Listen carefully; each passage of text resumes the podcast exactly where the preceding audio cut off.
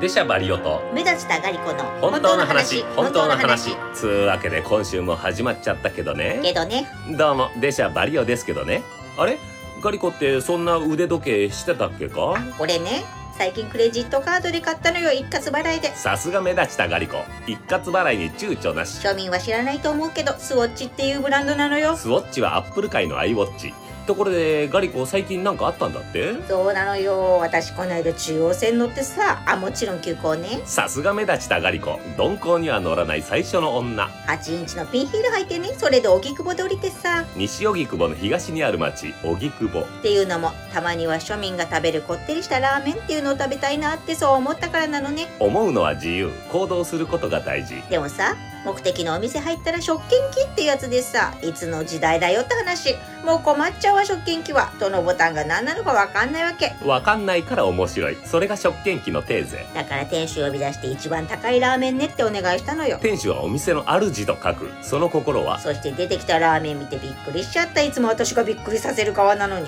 ビックリマンシャーマンカーンにヘッドロココ大きい丼に麺はもちろんチャーシューに卵のりメンマチャーシュー煮卵のりメンマエオ小ネギになるとほうれん草あは全部どっさり入ってんのカモンどっさりたんまりわんさか祭り来た時点でこれは食べきれないって分かったのなんせ私 IQ100 あるし目立ちたガリコの知能指数にジョイホンの今も悔し泣きでも残したら悪いから頑張って食べたのほら私ってやればできる子じゃんやれるならやるまで待とうやれるならで限界まで具を食べたんだけど結局麺までたどり着けなかったの諦めたらそこで試合延期ですよ安西先生しかも思ってたほどこってりじゃなかったし夢のこってり現実のあっさりしかも最悪なのがジャケットにもスカートにもピュンピュンピュンピュンラーメンのお汁が飛んでたのよやだもう飛んで火にいる夏の僕そうだ病院へ行こうユナイテッドアローズのセットアップお気に入りだったのにさユナイテッドアローズ店内ほんのりスイカの香りまあいいけどねブランドのセットアップなんてどうせエプロン代わりだしあと私ミス青学のファイナリストだったし目立ちたガリコの美貌にヘップバーンも